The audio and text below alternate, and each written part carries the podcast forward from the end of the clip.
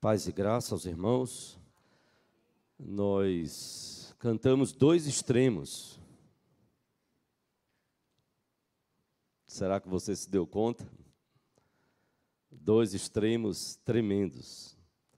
Nós começamos cantando dizendo: Tu és o Senhor de toda glória. Tu és o Senhor de toda glória. E o outro extremo, oposto, nós terminamos cantando, mesmo assim, o que? Deus me ama. Mas tem algo antes. Isso, mesmo assim, pobre pecador. Pobre pecador. O Senhor de toda glória deu o seu filho como maior exemplo de amor e serviço. E não tem serviço, amor maior do que este. O próprio Jesus disse isso. Do que dar a sua própria vida. Eu quero convidar você a abrir, eu convido já a abrir na palavra de Deus no livro de Atos dos Apóstolos. Atos dos Apóstolos, capítulo 6. Já foi falado que nós vamos estar hoje agradecendo a Deus pela, pelos 88 anos da Junta Diaconal, Atos capítulo 6. Atos 6, os versículos de 1 a 7. Vamos colocar de pé. Vamos fazer esta leitura de modo alternado. Atos 6, de 1 a 7, e o versículo 7 nós leremos juntos, Atos 6, de 1 a 7. Logo depois nós vamos orar por nossas vidas e por nossas crianças. Atos 6, de 1 a 7. Vamos ler de modo alternado. Ora, naqueles dias, multiplicando-se o número dos discípulos, houve murmuração dos helenistas contra os hebreus porque as viúvas deles estavam sendo esquecidas na distribuição diária. Mas, irmãos, escolhei dentre vós sete homens de boa reputação e cheios do espírito e de sabedoria, aos quais encarregaremos deste serviço.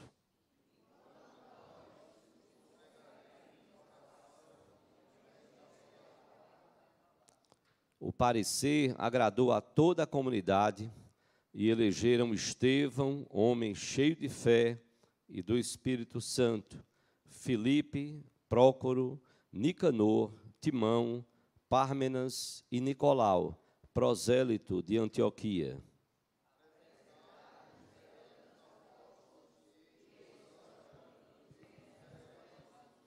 Juntos, crescia a palavra de Deus e em Jerusalém se multiplicava o número dos discípulos.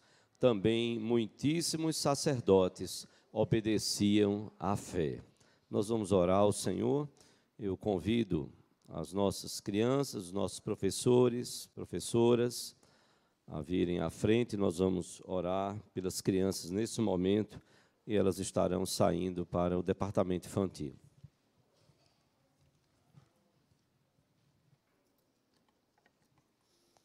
Vamos orar, vamos curvar a nossa fronte.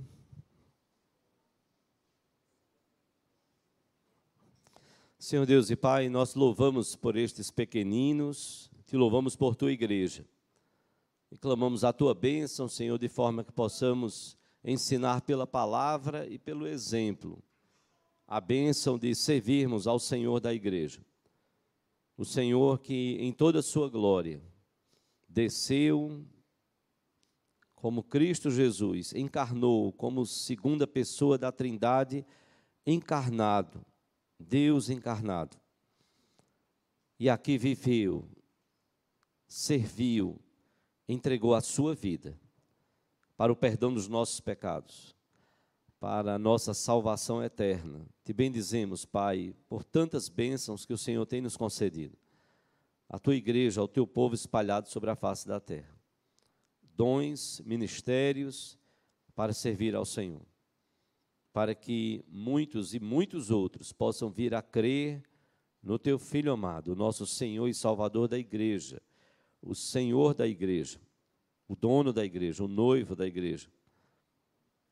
Aquele que é o maior exemplo de serviço, de, de diácono. E nós te bendizemos por isto. E pedimos que o teu Espírito possa falar aos nossos corações e ao coração dos nossos pequeninos. Que possamos aprender aquilo que tu queres para as nossas vidas. Te oramos assim, Pai, no nome de Jesus e para a glória dele, hoje e sempre. Amém, Senhor. Amém. Nossas crianças, a igreja pode sentar.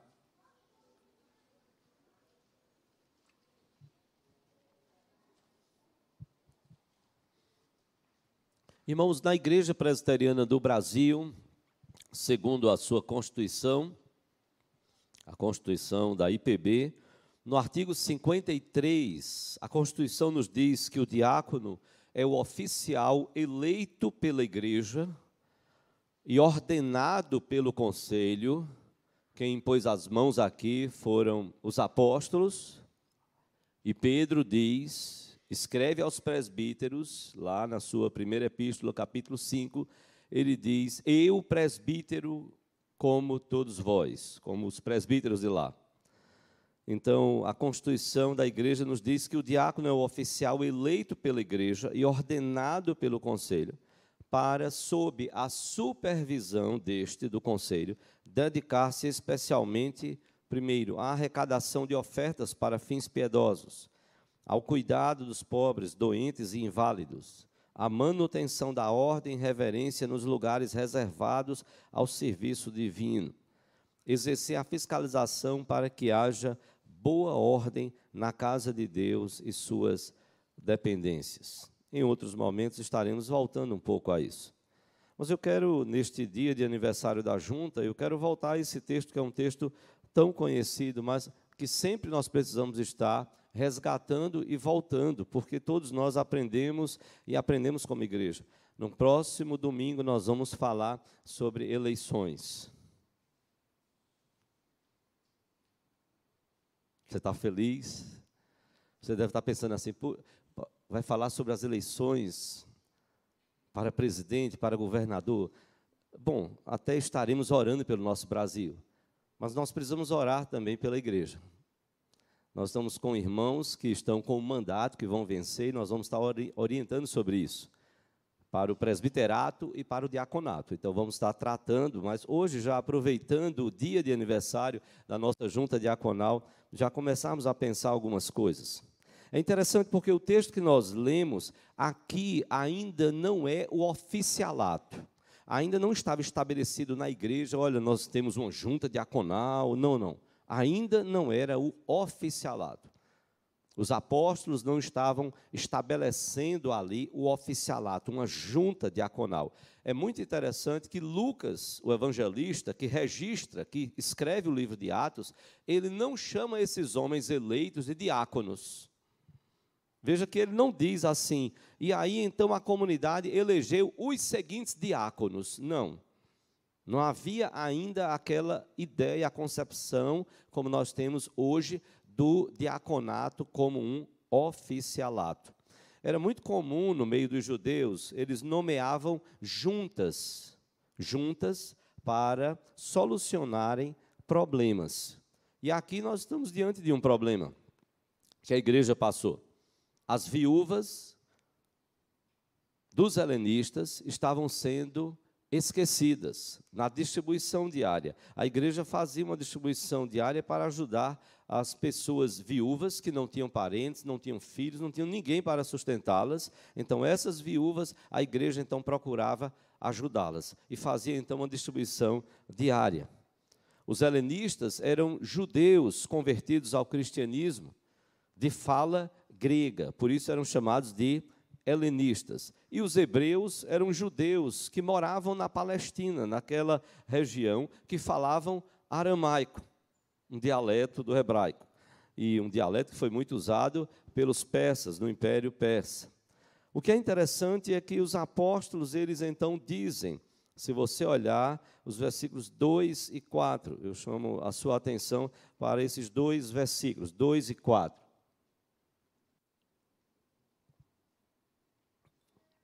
A palavra de Deus nos diz que logo depois que eles falam sobre o problema, a Bíblia diz que então os doze convocaram a comunidade dos discípulos, a igreja, e disseram: Não é razoável que nós abandonemos a palavra de Deus para servir às mesas. E no versículo 4 eles vão dizer: Olha, enquanto aqueles irmãos vão tratar dessas questões, nós, versículo 4, e quanto a nós, nos consagraremos à oração e ao ministério da palavra.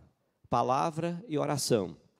Os apóstolos estavam percebendo que se eles abraçassem a causa das viúvas, se eles começassem a se, a se dedicar ao servir às mesas, eles não cumpririam adequadamente aquilo para o que foram chamados. Eles foram chamados para se dedicar à oração e à pregação da palavra. Por isso que nós vamos ver muitos apóstolos envolvidos, e a, a palavra, a, a Bíblia registrando que a igreja não cessava de ensinar e de falar e de pregar Jesus, o Cristo, como está lá em Atos 5:42 e nós também conhecemos. Os apóstolos perceberam, se nós começarmos a nos dedicar às viúvas, nós vamos comprometer aquilo para o que nós fomos chamados. Nós fomos chamados para pregar a palavra e para orar.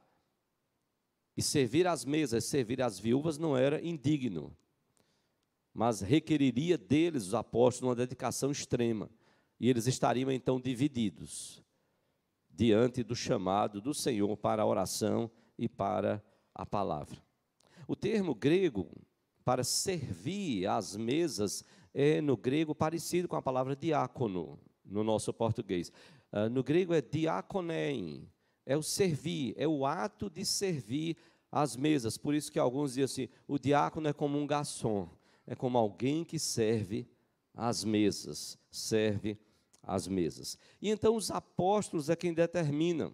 Assim como os judeus tinham uma prática de sempre compor juntas, com o um número de sete pessoas, os apóstolos então determinam, no versículo 3, Mas irmãos, escolhei dentre vós dentre vós sete homens. Eles determinam um número e dizem: devem ser homens, sete homens. Sete homens devem estar dedicados a, a este trabalho. A igreja então vai e escolhe estes homens. Interessante que esse número de sete é um número marcante na Bíblia como número de plenitude. Sete são os dias da semana. O Senhor criou todas as coisas em seis dias e no sétimo descansou. É um número de plenitude. Você vê quando Pedro vai perguntar a Jesus sobre a quantidade de perdão que se deveria dedicar a uma pessoa. Pedro pergunta: Senhor, nós devemos perdoar alguém sete vezes? Não, não, Pedro, sete não, mas setenta vezes sete. Nós sabemos bem das setenta semanas as 70 semanas de Daniel. Então, esse número 7 é não místico, mas é um número de plenitude. Os sete Espíritos de Deus. Então, é um número de plenitude. Os apóstolos vão então e dizem: escolham então vocês, a igreja, a comunidade, escolhei dentre vós sete homens. Quaisquer homens? Não. Quaisquer não a Bíblia nos coloca diante de duas qualificações muito profundas e muito importantes.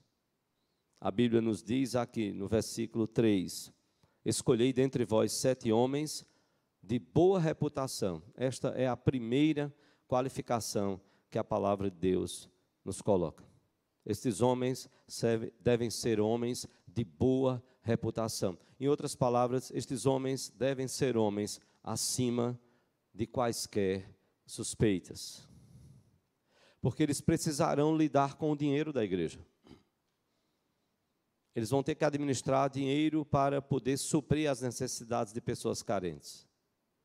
Eles vão precisar lidar com alimentos doados, dos quais eles mesmos poderiam se beneficiar se fossem desonestos, mas eles foram doados esses alimentos para suprir a necessidade de pessoas carentes. Por isso que eles precisam ser homens acima de quaisquer suspeitas e homens que os seus superiores teriam alegria de recomendá-los. Dizer que coisa boa, a igreja está escolhendo este homem. Verdadeiramente, este é um homem sério dentro da igreja. Este é um homem honesto. Nós não temos o que falar contra ele a respeito de desonestidade, de não ser um homem desonesto, não ser um homem que não é dedicado à causa do Senhor. Então nós precisamos de homens, a igreja precisava e nós precisamos de homens de boa reputação, de boa reputação. Mas nós precisamos de homens, como uma segunda característica nos é apresentada aqui.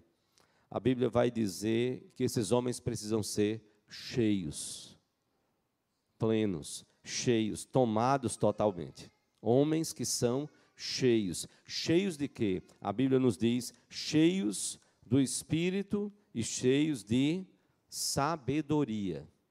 Homens cheios do Espírito e cheios de sabedoria.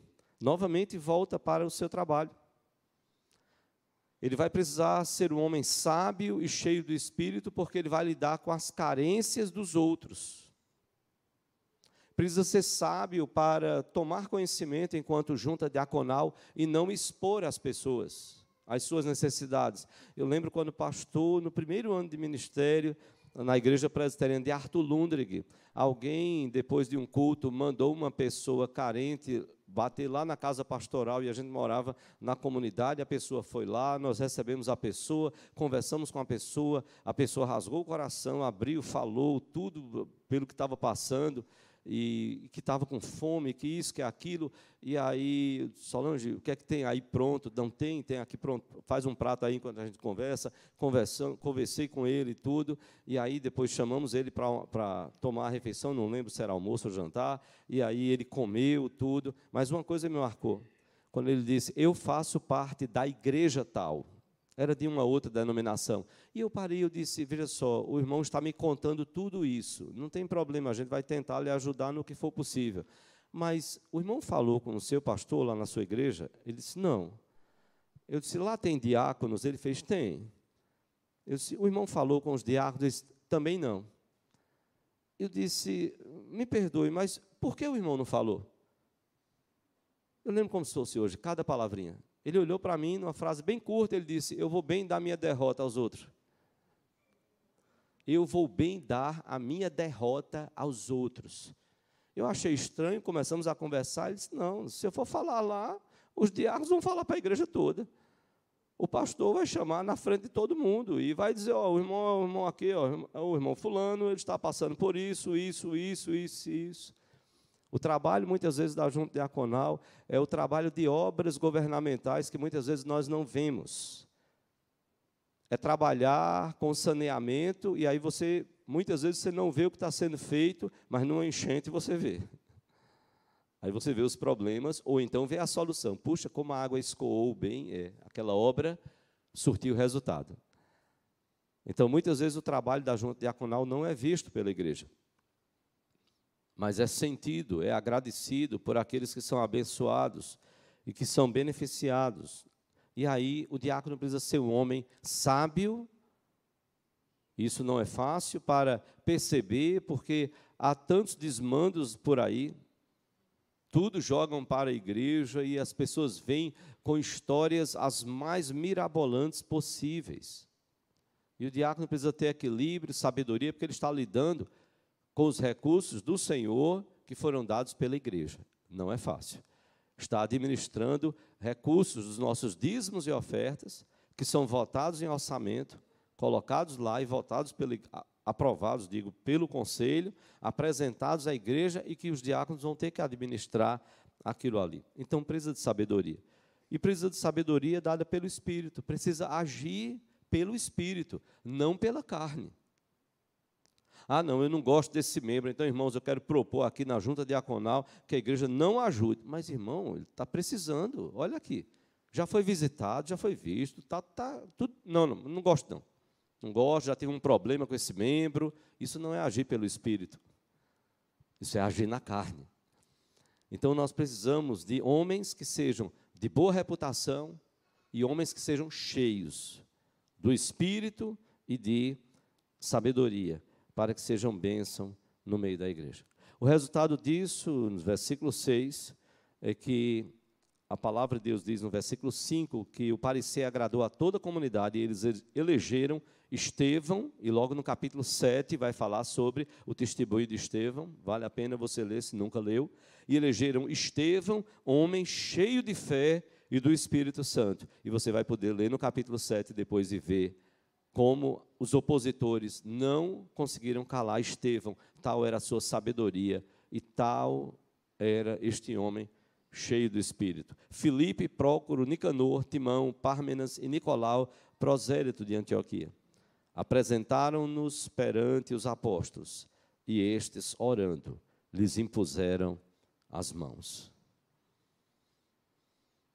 No respeito e numa ação de autoridade ali, os apóstolos impõem as mãos sobre aqueles homens. Que grande responsabilidade. E a Bíblia vai dizer que crescia a palavra de Deus e em Jerusalém se multiplicava o número dos discípulos. Também muitíssimos sacerdotes obedeciam à fé. Os discípulos se multiplicavam, sacerdotes do judaísmo estavam sendo convertidos ao Senhor Jesus Cristo e a igreja crescendo. Os diáconos fazem mais do que ficar na porta da igreja. Eles preparam a ceia do Senhor, a mesa do Senhor, quando nós aqui ceamos. Eles cuidam dos menos favorecidos, eles devem zelar pela boa ordem no templo e também nas dependências da igreja. E nós precisamos ajudar esses homens para que eles possam cumprir o mandato do Senhor, não como peso. Nós precisamos ajudá-los para que eles sejam homens cheios do espírito, cheios de sabedoria, de boa reputação. Nós precisamos orar por eles, eles são humanos como eu e você, assim como os presbíteros, como os pastores são humanos. Nós não somos anjos. Nós não somos perfeitos. Vamos precisar de vez em quando que alguém encoste e diga aquela piada não foi boa. Ela não foi uma piada decente. E a gente tem a coragem de sentar ao lado em amor e falar isso aquela frase não foi boa, ela não, não edificou, ela não ajuda, isso não é bom que parta de você, nem como diácono, nem como cristão. Aquele termo que você usou não foi bom, não faça isso, não. Nem como diácono, mas principalmente como cristão. Porque não é o título, porque aí o diácono poderia dizer: ah, então quer dizer que se eu abrir mão do meu mandato, eu posso falar. Não, não, você não pode. Aquela piada indecente, você não pode. Aquele termo indecente, aquele termo chulo, não pode. Sabe por quê? Porque não é título.